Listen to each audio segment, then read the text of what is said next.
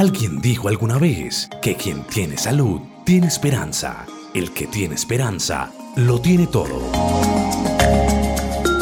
A partir de este momento, iniciamos La Salud en tu Hogar, el programa para conocer los mitos y las realidades de cada enfermedad en particular.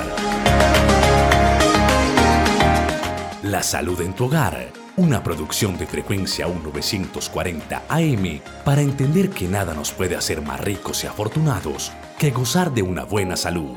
Dirige y conduce el doctor Héctor Manrique. Comenzamos.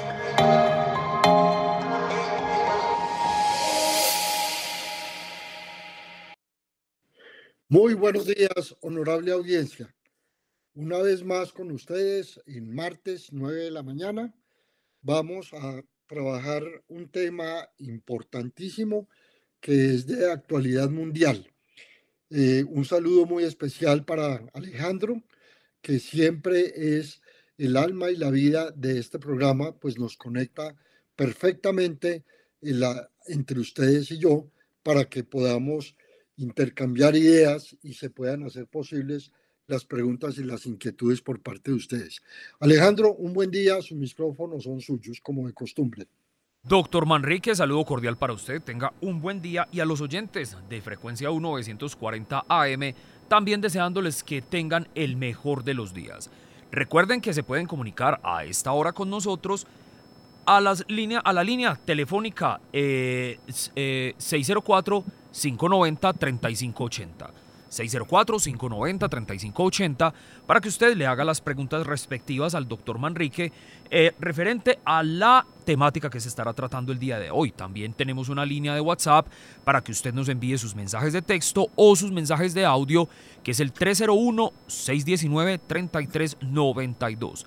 301-619-3392 para que usted nos envíe sus mensajes de texto o mensajes de audio con las dudas o las preguntas eh, que tengan con respecto a la temática que el doctor Manrique estará tratando hoy.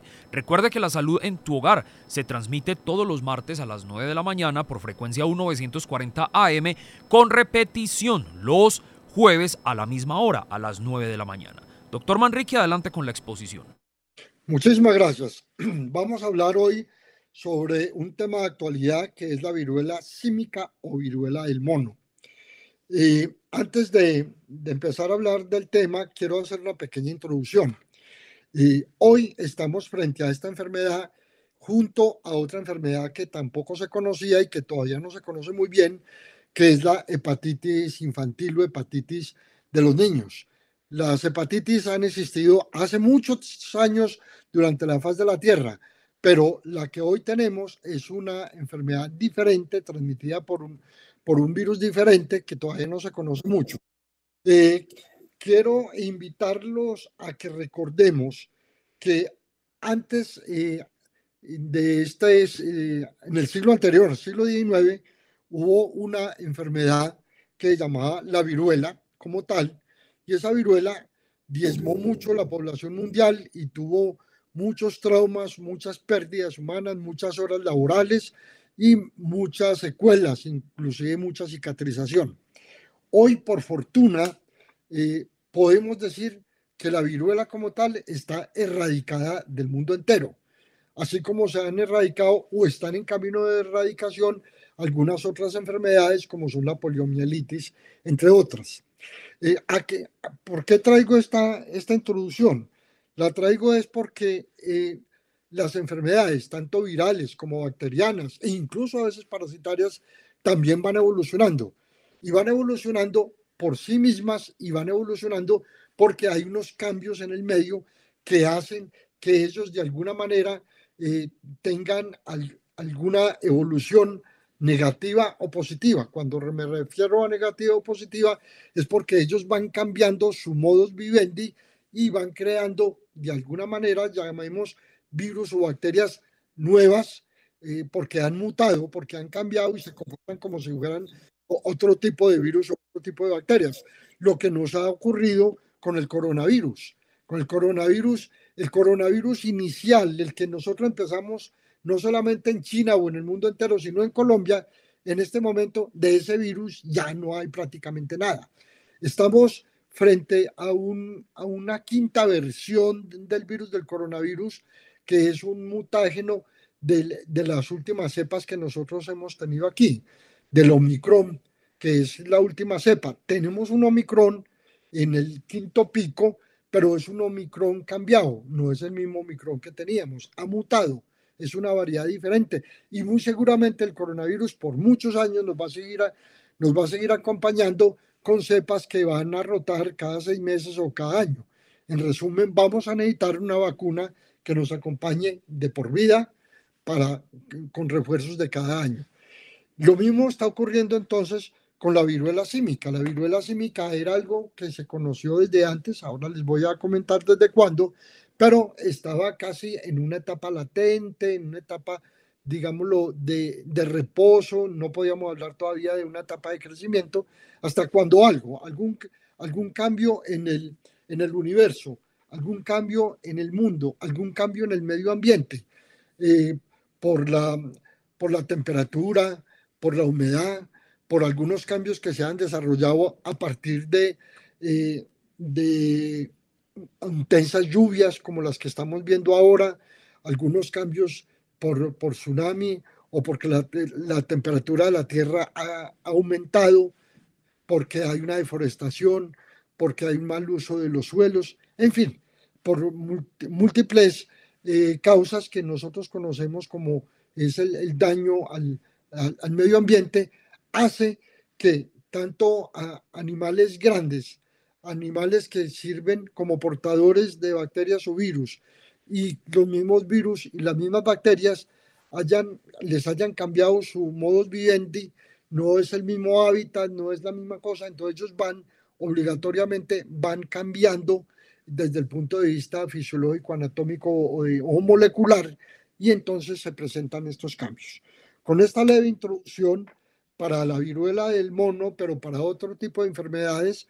Entonces queremos comenzar el día de hoy diciendo que, repasando que la zoonosis, esta es una enfermedad conocida como zoonótica, significa que previene inicialmente de animales y que se transmite al hombre. Y después de unos cambios importantes que se hagan, ya no solamente zoonosis, sino que es una enfermedad humana transmitida por humanos y después de que ha hecho el ciclo por, eh, por los animales propiamente dichos. Entonces, es una enfermedad viral transmitida a los humanos inicialmente por animales infectados, en este caso por el mono, ¿sí? Y por eso se llama simio o simplemente viruela del mono. Eh, es muy parecida a la viruela que tuvimos en los años 50, 60, algo en los 70, pero que ahora, como les decía inicialmente, ha desaparecido de la faz de la tierra. Ojo con este término. Cuando nosotros decimos que una enfermedad ha desaparecido de la faz de la tierra, no quiere decir que no exista. Existe, existe enquistada, existe en laboratorios y que puede ser utilizada por, con guerra, guerra biológica, como una herramienta, como un arma de guerra biológica, porque se puede volver a recuperar de los laboratorios o inclusive del enquistamiento y se puede volver a reproducir y se puede regar nuevamente. Entonces, este término es muy relativo, que ha desaparecido de la faz de la Tierra, no, es, no se puede interpretar como tal. Se puede interpretar es que no hay casos, que no hay pacientes nuevos y que por esa razón, en el caso de la viruela, ah, hemos desusado ya la vacuna. Nosotros ya no estamos vacunando contra la viruela es posible que si esta viruela símica o viruela del mono vaya creciendo y se convierta en algún momento como una epidemia, necesariamente vamos a necesitar una vacuna y seguramente, con toda seguridad, hay laboratorios en este momento que le están trabajando a la vacuna de la viruela para que en caso tal de que aumente los casos a nivel, a nivel mundial, pues tengamos una, una forma de afrontarla como hicimos con el coronavirus con el coronavirus desde muy rápido de la detección. Eh, antes de que se convirtiera en pandemia, se estaba trabajando en vacuna y esa es la razón por la cual se lograron conseguir vacunas eh, en una carrera biológica muy grande y pudimos hacer control. El hecho de que todavía tengamos y que tengamos picos y el hecho de que en China otra vez haya una restricción de la salida y haya una recomendación del tapabocas en Europa, inclusive en los sitios cerrados en Colombia, eh, no quiere decir que no la tengamos controlada. Lo que sí es que tenemos que exigir eh, que seamos estrictos en los controles para evitar que tengamos una, un pico muy alto y, y de altos riesgos. Pero recuerde, tenemos picos, tenemos en los hospitales y clínicas eh, coronavirus en este momento y, y, todo, y tenemos muertes, sobre todo en pacientes de los extremos de la vida, mayores de 60 años y en niños. Entonces, ojo, mucho cuidado con esto. Bueno, entonces volviendo al tema del virus, es un virus de una familia que se las voy a mencionar por, solo por cultura general, que se llama la familia del posvirae, pero que no significa nada realmente para ustedes y muy poquito realmente para nosotros como médicos, pero sí mucho para los investigadores. Estamos diciendo que tiene síntomas similares a la viruela, pero eh, eh, menos grave. Hasta ahora, eh, los casos que hemos tenido a nivel mundial y los casos que hemos tenido en Colombia y concretamente en Medellín se han portado de una manera, entre comillas, benigna. Es una enfermedad que fue descubierta en el año 1958. No quiere decir que antes no hubiera. Yo pienso que muchos de los virus están adormilados o adormecidos, si podemos utilizar este término, y como les decía ahora, con algunos cambios climáticos se eh, empiezan a reproducir de una manera importante, pero y hay muchos de estos virus que no conocemos o muchos que conocimos pero que no se les dado importancia, pero que vuelven a resurgir. Solo eh, fue reconocida como una enfermedad como tal en los humanos en el año 1970, o sea que apenas llevamos 50 años de reconocimiento de la enfermedad como tal. La transmisión entre humanos ocurre exactamente igual que a la viruela que teníamos antes de, de, esta, de descubrir esta viruela y es a través de las gotas respiratorias. Las gotas respiratorias son las gotas de saliva, las gotas de la respiración cercana de un paciente a otro, con la tos, con los estornidos, solamente con, con las gotas de respiratorias que botamos al conversar. Recordemos que nosotros botamos a veces microgotas, a veces gotas un poquito más grandes cuando estamos conversando frente a otra persona.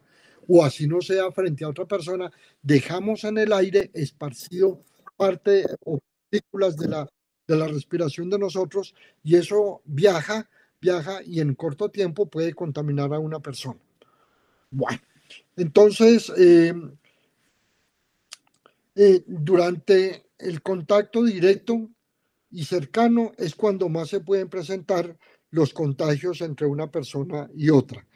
Eh, exactamente lo mismo que ha ocurrido con el coronavirus, solo que no consideramos que esta es una enfermedad de tipo respiratoria, aunque la transmisión sea, eh, sea respiratoria. Bueno, entonces la transmisión no solamente puede ser desde el animal hasta el hombre, sino del humano al humano. En el caso del animal al humano podemos decir que entonces se trata, como habíamos dicho antes, de una enfermedad zoonótica. Eh, puede, puede ocurrir también eh, otro tipo de contacto, como es el contacto directo de la sangre, ya sea del animal o ya sea del humano, por los fluidos corporales en general, eh, por las lesiones cutáneas, que, que es lo que caracteriza este tipo de enfermedad, produce eh, se pueden presentar en la piel o en las mucosas. Cuando hablo de mucosas estoy hablando de la cavidad oral, de la cavidad nasal y de otro tipo de cavidades que de pronto no son eh, menester en este caso, pero que producen enfermedades cutáneas o de las mucosas que inicialmente empiezan con un eritema, es decir, con un coloradito en la piel, que después progresa a tener una, una mancha un poquito más grande, de pronto entonces comienza la erupción, una erupción que se puede infectar, pero que inicialmente es, como una vesícula. Una vesícula es, haga de cuenta, una, una, un panal de abeja, una celdita de un panal de abeja que puede crecer, que puede contener líquido en su interior, que inicialmente no está infectado, es un líquido claro, pero que después se puede convertir en una infección y convertirse en una lesión que nosotros llamamos como pústula, que es como un granito, un granito que después de que se genera puede producir una costra. En todo este tiempo, esa lesión puede contaminar a otra persona. Entonces, eh, y puede contaminarla por un tiempo después de que desaparezca la costra, porque todavía en ese proceso de cicatrización todavía puede alojarse parte del virus y puede contaminar alguna. Puede contaminar desde antes de aparecer las lesiones en la piel y hasta unos días después de que desaparezcan las lesiones principales de la piel. Estas lesiones hay que cuidarlas porque pueden dejar cicatrices importantes, sobre todo cuando es en la cara, ¿sí? O puede haber alguna mutilación cuando se puede presentar en, en, una, en la nariz, por ejemplo, puede haber un daño de, de la nariz, no tan agresivo como ocurría con la viruela de antes de esta enfermedad, la viruela propiamente dicha, pero sí puede haber daños también. Bueno, entonces, em, en, los animales puede no, no, presentarse una lesión como tal, como la conocemos en los, en los humanos, y no solamente son las, eh, los monos las que la pueden transmitir, también los pueden transmitir las ardillas, eh, las que, sobre todo las que son herbícolas, las que viven en los árboles. Eh, hay un tipo de rata especial, eh, la rata eh, de Gambia, que así se llama, también lo puede producir, los lirones y diferentes especies de monos. Doctor Manrique, tenemos un oyente en la línea. Adelante. Muy buenos días, ¿con quién hablamos por la línea número uno? Buenos días, Alejandro, le habla Guillermo Palacio. Don Guillermo, saludo cordial, cuéntenos cuál es su inquietud. No, pues al doctor felicitaciones, como siempre es costumbre felicitarlo. No, vea, las preguntas mías son muy sencillas. La primera, ¿por qué doctor Manrique, a ver, los virus cuando mutan se tornan más agresivos o es muy relativo? Puede que sí o puede que no. Pero no, lo normal es que al mutar pierda mm, capacidad pues, de ser agresivo, de se va atenuando. Lo segundo, en, a nivel de los contagios de esta patología que usted nos está hablando, esta zoonosis, a nivel del contagio, por los alimentos también, el consumir alimentos donde se descargaron gotículas de alguien que está infectado, puede haber contagio o no. Y usted nos habló de fluidos, entonces, por ejemplo, las relaciones, las relaciones sexuales, ¿podría haber contagio con alguien que esté infectado o no? Muchas gracias. Don Guillermo, muy buenos días. Muchísimas gracias por su participación. Vamos a darle respuesta a, sus inquietudes. La primera es sobre la mutación. Mutación significa, en otras palabras, cambio. Eh, cambio para bien o cambio para mal.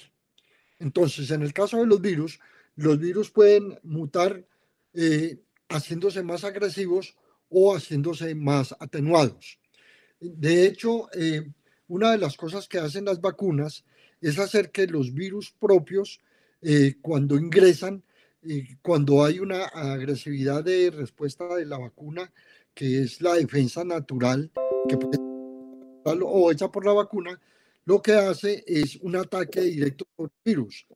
En ese corto tiempo, ese virus puede cambiar y se puede, puede eh, atenuar su agresividad.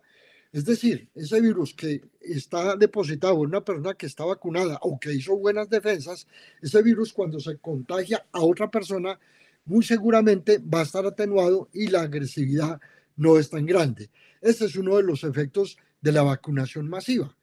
Por eso eh, se ha disminuido la, agresividad porque los virus en general han mutado hacia una forma más favorable, hacia menos virulentos pero puede ocurrir lo contrario. Lo que ocurre con, con algún, perdóname la comparación, lo que, lo que ocurre con los venenos en algunas cucarachas. Los venenos en algunas cucarachas rápidamente la hacen mutar y hacen que se conviertan más resistentes a los venenos. Algo similar puede ocurrir en los virus.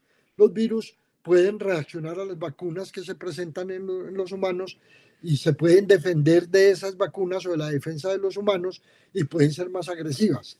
Afortunadamente lo que hemos visto, por lo menos en la pandemia del coronavirus, es que las mutaciones han sido eh, más benéficas, pero igual tenemos un quinto pito un quinto eh, pico de, coronavirus que es eh, distinto al del cuarto pico. También, también, a pesar de que es un virus nuevo, entre comillas, no es tan agresivo, pero está atacando a personas que incluso ya están vacunadas e inclusive está produciendo muertes. Entonces la mutación puede ser en el doble sentido para responderle a don Guillermo.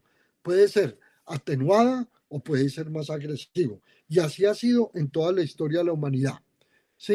Eh, me están oyendo que se me fue aparentemente la señal.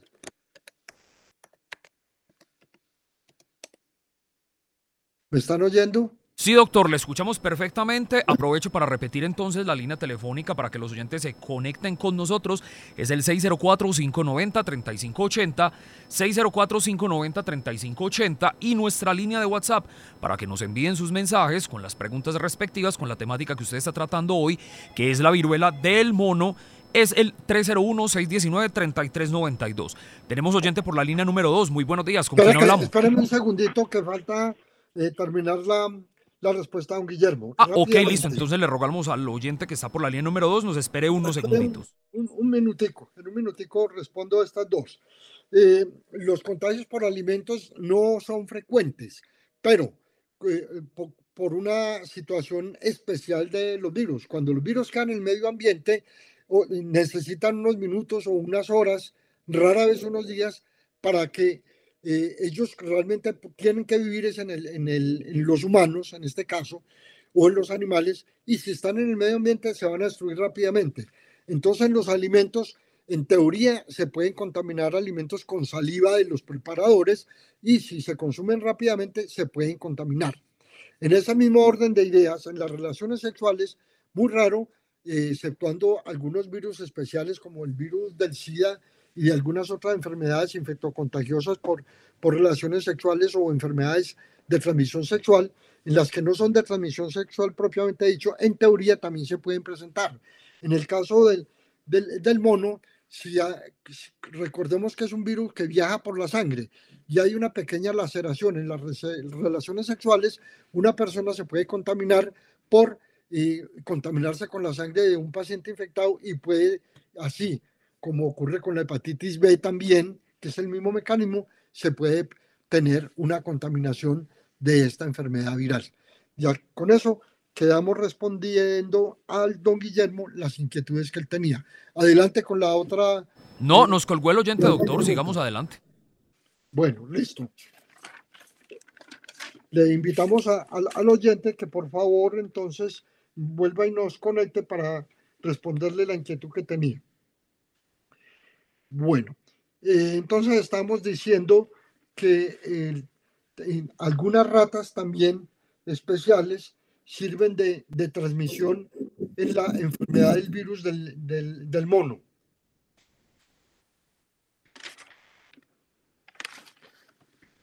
Eh, hay otra, eh, otra contaminación de este virus que es también el comer la carne mal cocida de estos, de estos animales que son portadores del virus, por la misma razón que decíamos ahora, y es que como viajan en la sangre de, de estos animales, cuando, cuando usted come la carne cruda, que no ha estado o mal cocida, se puede contaminar también de los virus de estos animales, sobre todo en algunas, eh, algunas sociedades que acostumbran comer carne de mono o incluso carne de rata, como ocurre mucho en la China o en algunos países asiáticos, no solamente, eh, no solamente de la China.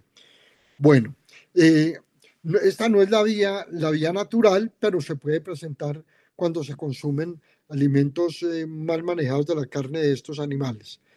Las personas que, que viven en zonas boscosas pueden tener algún riesgo mayor porque es el hábitat natural de todos estos eh, animales que pueden llegar a estar infectados.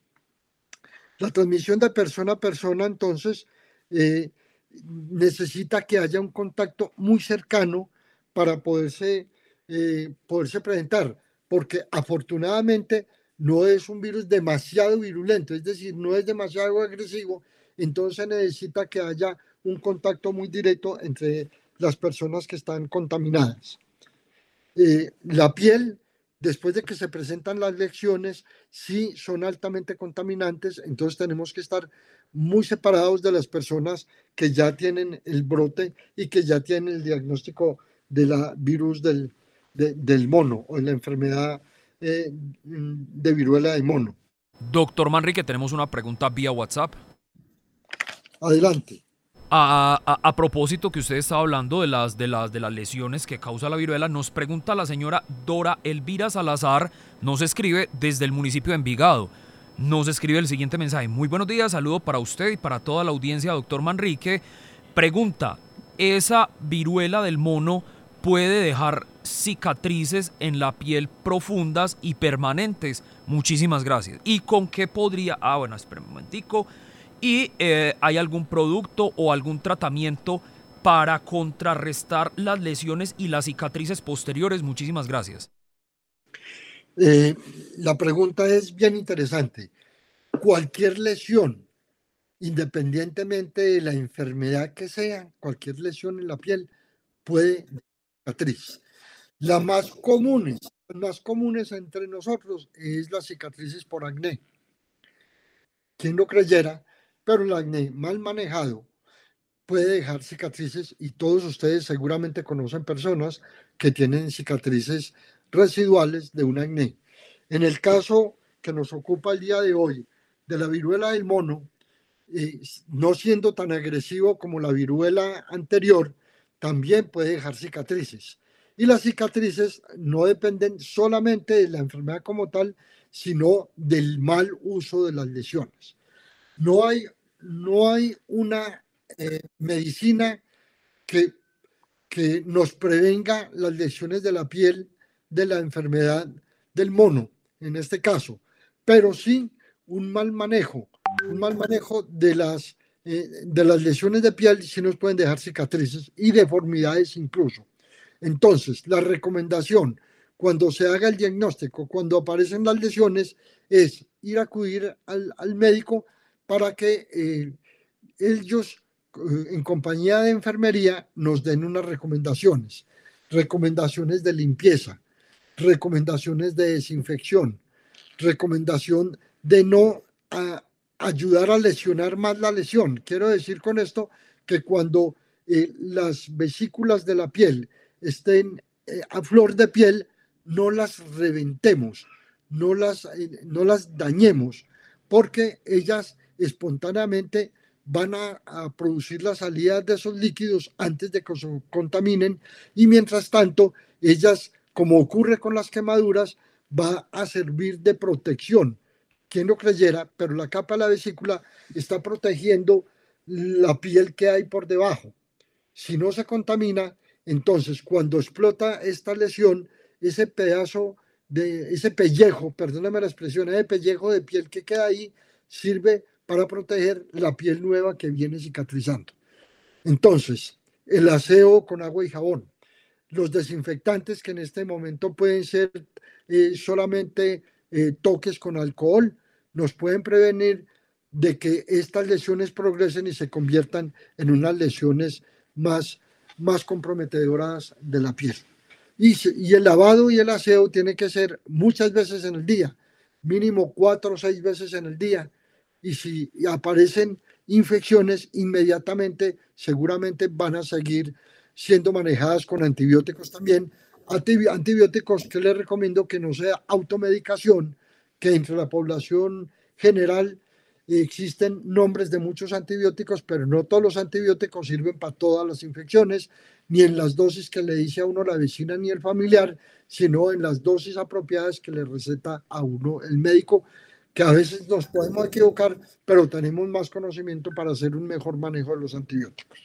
Esta es la, la respuesta para la señora que nos pregunta sobre la cicatriz. ¿Alguna otra? Por el momento no hay más preguntas, doctor Manrique. Bueno, entonces vamos a, a, continuar. Estamos hablando de la transmisión de persona a persona. Eh, habíamos dicho entonces respondiendo una pregunta que se puede transmitir desde el punto de vista sexual por las razones que habíamos dicho ahora. vamos a hablar de los signos y síntomas que voy a analizar un poco porque ya hemos dicho algunas. Entonces, lo primero que se presenta es la fiebre.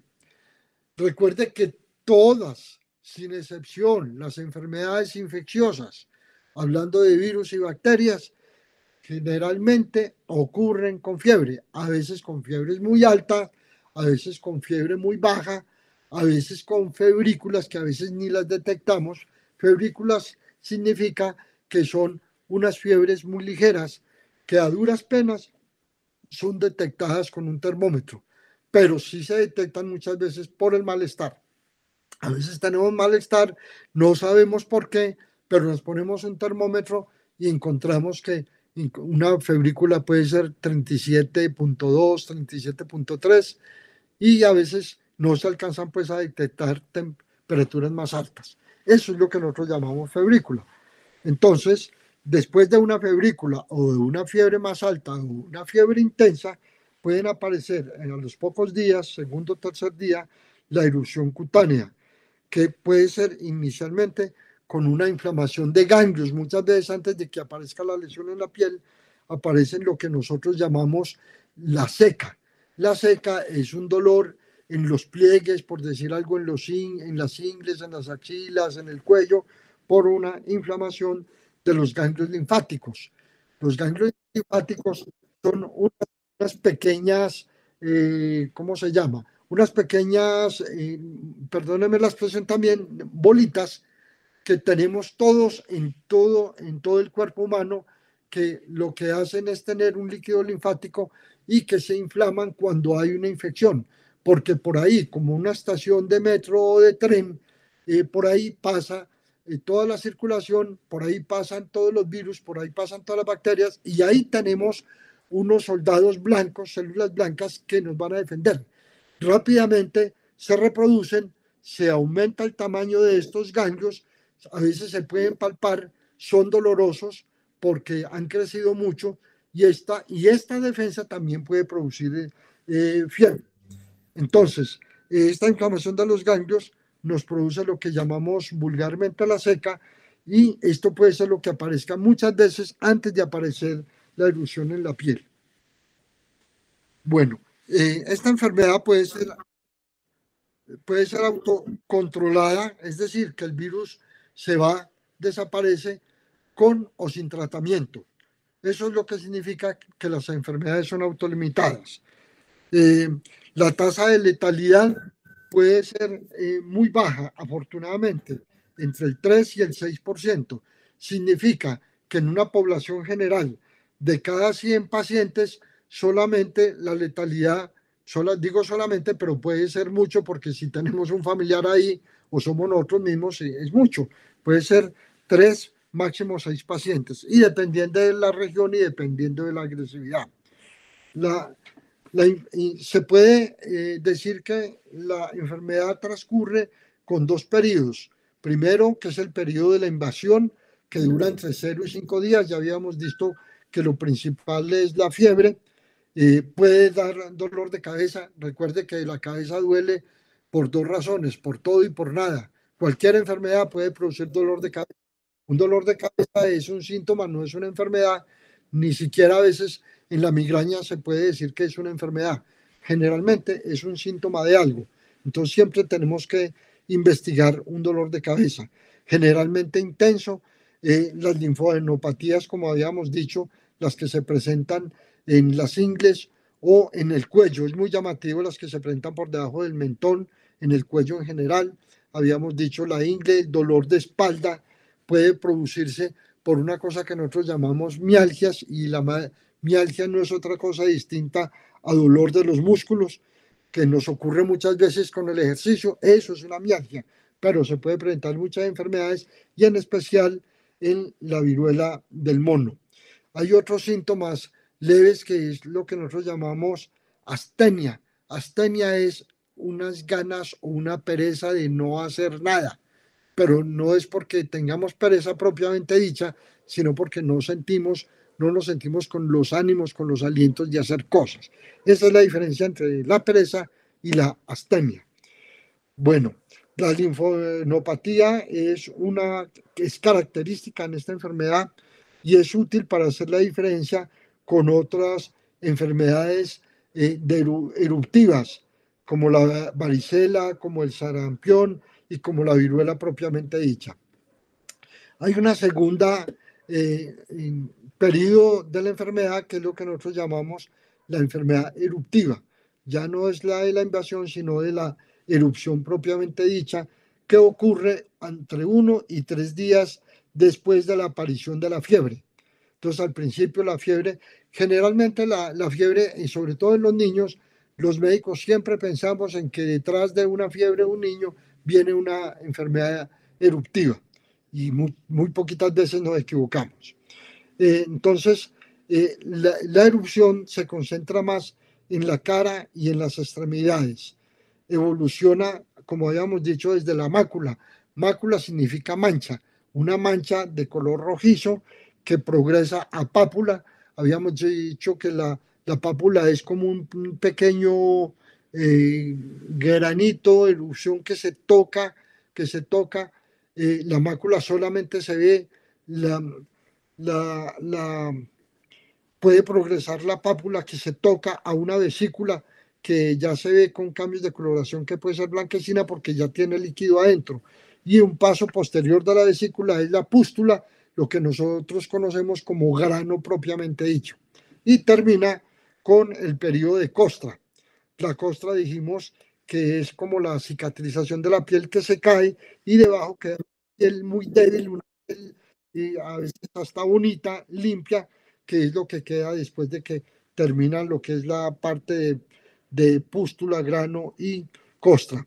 Estas costras se caen generalmente y es mejor no quitarlas. A veces los niños y los adultos también, pero sobre todo los niños son muy inquietos y se la quitan con las uñas, eh, uñas sucias, contaminadas con otra cosa y en este periodo, como la, el periodo de, de, de grano no ha terminado y termina la costra antes de tiempo, esa lesión que queda ahí se infecta muchas veces, la infectamos con las uñas sucias, las uñas negras de los niños o de los adultos, pues, en general debajo de las uñas eh, viven virus y bacterias, aunque no las veamos, y esto puede contaminarlo y ahí sí hacer que la evolución de la enfermedad sea mucho más agresiva y sea mucho más de tiempo.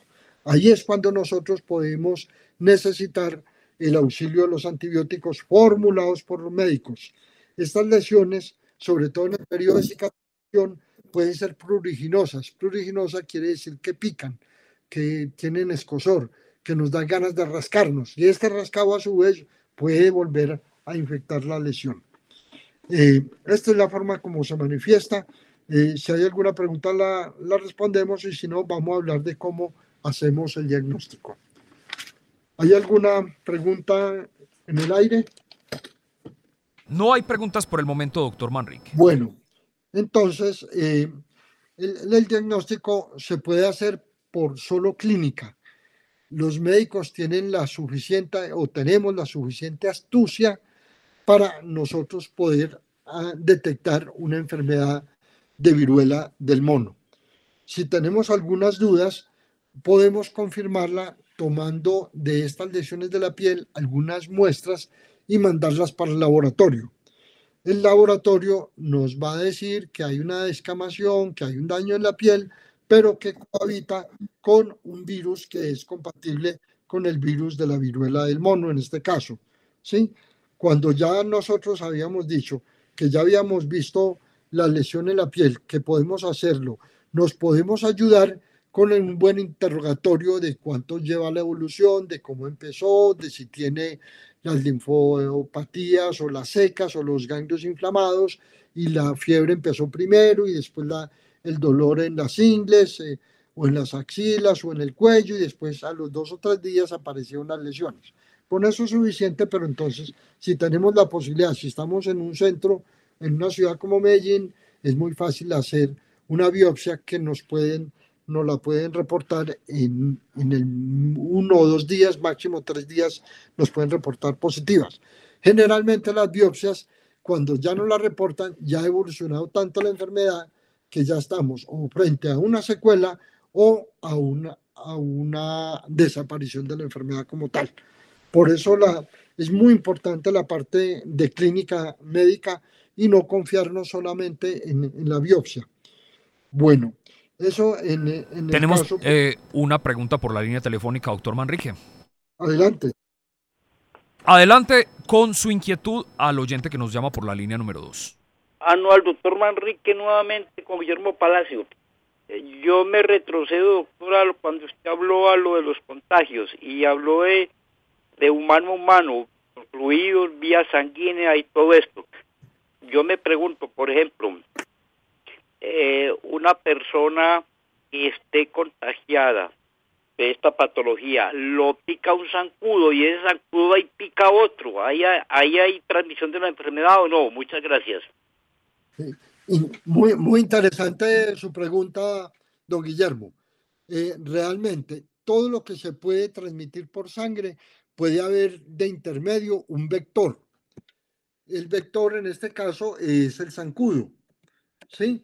Entonces, cuando hay una picadura y este zancudo rápidamente vuelve, va a picar a otra persona, eh, muy seguramente o muy probablemente la persona se va a contaminar. Entonces, eh, la pregunta es válida eh, y, ese es el mecanismo de muchas enfermedades. Por ejemplo, el paludismo. Esa es la, forma como se contagia el paludismo realmente también, ¿cierto? Entonces, la, la pregunta tiene validez en ese sentido. Y, bueno, se perdió la señal, pero creo que todavía me están oyendo, ¿cierto? Lo escuchamos perfectamente, doctor. Ahí, apareció. Entonces, el, lo mejor cuando nosotros tenemos un paciente en casa con una enfermedad viral, y en este caso de, del mono, de la viruela del mono por, por el virus, lo que debemos hacer con la persona es aislarla en este momento que están tan de moda los tapabocas y ojalá no pasen de, moda jamás. Entonces le podemos poner tapaboca 24 horas al día, aislarlo, hacer lo mismo que hicimos con el coronavirus. No estar cerquita de él, dejar que, que utilice los elementos de aseo para él solo, como son las toallas, como son el jabón, como son los desodorantes, etcétera, etcétera, para él solo y mantenerlo a distancia nosotros cuando estemos también cerca de ellos, también utilizar el tapabocas y no utilizar ninguno de los elementos que, ellos estén utilizando. Eh, obviamente, de malas, si los llega a picar un zancudo y un zancudo de pronto nos pica a nosotros o a un vecino, en fin, digo a un vecino porque generalmente los zancudos eh, tienen una, una esperanza de vida muy cortica, que generalmente son de horas, muy rara vez son de días, se mueren nacen un, día y en ese mismo día se mueren, pero nos pueden hacer estragos en ese día de, vivencia del, de, ese contaminante de insecto. Bueno. Eh, Tenemos una pregunta vía WhatsApp, doctor Manrique. Adelante. Nos pregunta el señor Juan Gilberto Castrillón desde el corregimiento de San Cristóbal. Nos pregunta, buenos días. Eh, ¿A los cuántos días empiezan a aparecer las lesiones en la piel luego de estar contagiado y los demás síntomas? Muchas gracias. Las lesiones de piel, recuerde que hacen parte del segundo ciclo de la enfermedad. En el primer ciclo son los síntomas generales en los que nosotros todavía no sabemos que va a haber una erupción en la piel. Y ese, y ese ciclo puede eh, durar de uno a tres días. Y después de eso comienza el punto cero del de la contaminación o de, la aparición de las lesiones en la piel.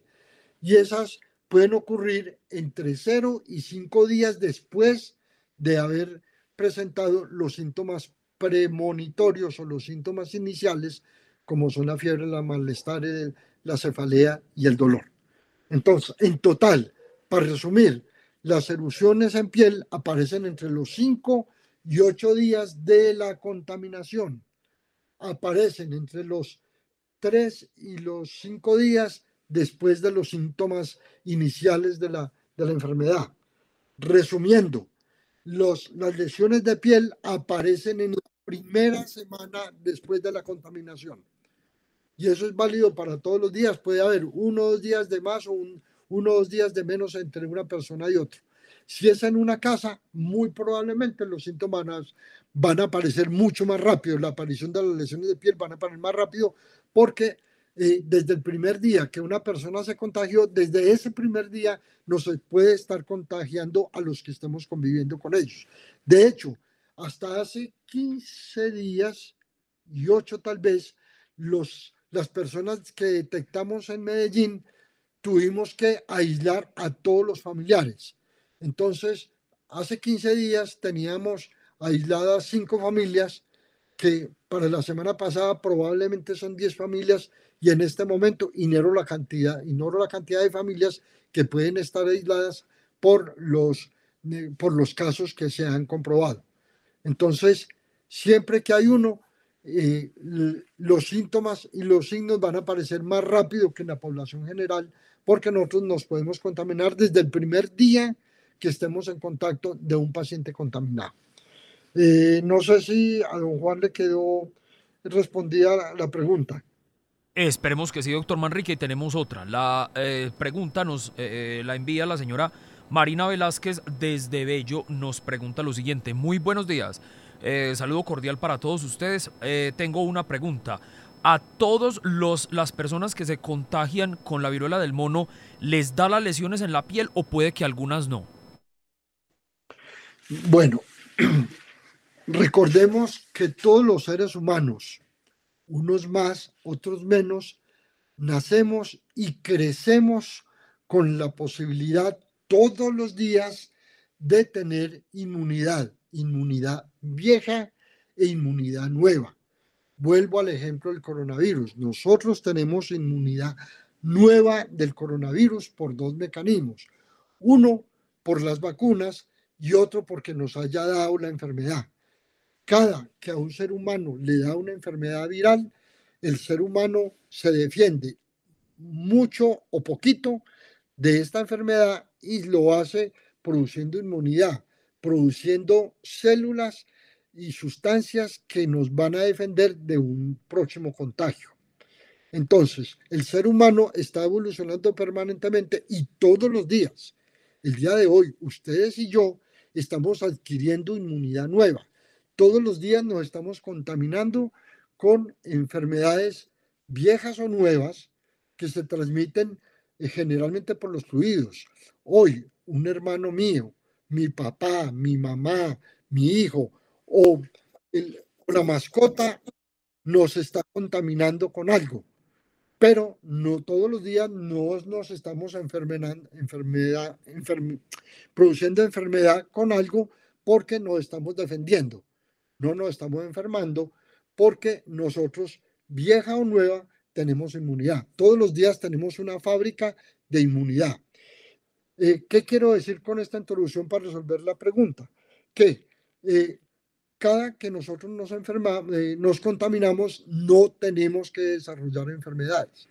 De hecho, muchas personas, y me, y me meto entre ellas, yo tuve coronavirus en, en enero de este año y los supe que lo tenía porque mis hijos tuvieron con algunos pequeños síntomas, entonces yo fui y me hice la prueba y me dio positivo, pero yo no sentí absolutamente nada, ni un dolor de cabeza, ni tuve tos, ni tuve malestar, ni fiebre, absolutamente nada. Si mis hijos no hubieran tenido, yo hubiera pasado por una enfermedad de coronavirus sin la enfermedad.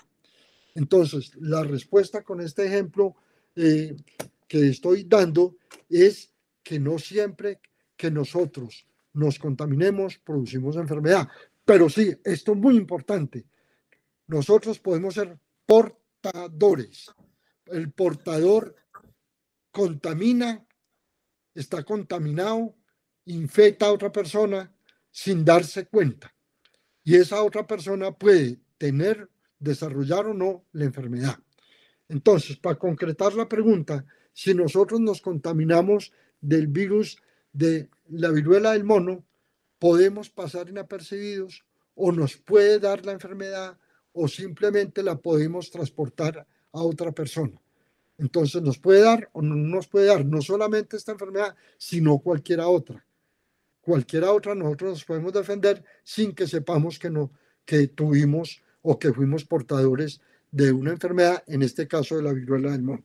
Con eso le quiero decir a doña Marina que esta es su respuesta y espero que haya sido de una manera satisfactoria. ¿Hay alguna otra pregunta? No hay más preguntas, doctor Manrique. Podemos ir concluyendo la temática. Bueno, vamos a concluir entonces con el tratamiento. Ya hemos dicho algunas cosas. En teoría, en teoría no hay, no hay medicamentos para el virus del mono. Como no hay tratamiento, medicamentos especiales para la gran mayoría de los virus. Están en experimentación. En este momento hay uno de, en experimentación de cuarta fase para el SIDA, para el VIH. Pero eso no quiere decir que nosotros nos contaminemos de una enfermedad viral e inmediatamente tengamos eh, como una especie de antibiótico para la enfermedad. No lo hay y para la enfermedad del, de, la viruela del mono no lo hay. Entonces, es una enfermedad que con o tratamiento eh, nosotros nos podemos defender y es una enfermedad autolimitante, como dije al principio. Eh, como la gran mayoría de las enfermedades virales, el tratamiento es sintomático. Significa que el tratamiento es manejar los síntomas, manejar la fiebre con líquidos, con, ah, con antipiréticos, se les llaman antipiréticos los medicamentos que sirven para la fiebre. Los, son muchos, pero los que más nosotros utilizamos son el acetaminofén y la dipirona. Los dos son bastante, bastante buenos en las dosis recomendadas, en los intervalos de dosis recomendadas. Eh, mantener un buen cuidado de la piel cuando ya se esté presentando la enfermedad, manteniendo un adecuado uso de lavado de manos y las áreas de piel que están contaminadas con agua y jabón. No necesitamos más nada. Agua y jabón, jabón solitos para nosotros solos y en algún caso más avanzado, de pronto con paños con, con alcohol. No necesitamos más nada. Ojo, no necesitamos antibióticos tópicos. No necesitamos porque lo que podemos hacer es producir una resistencia alguna bacteria que no tenemos y que después la podemos tener y ya causamos la resistencia con un antibiótico que no necesitamos.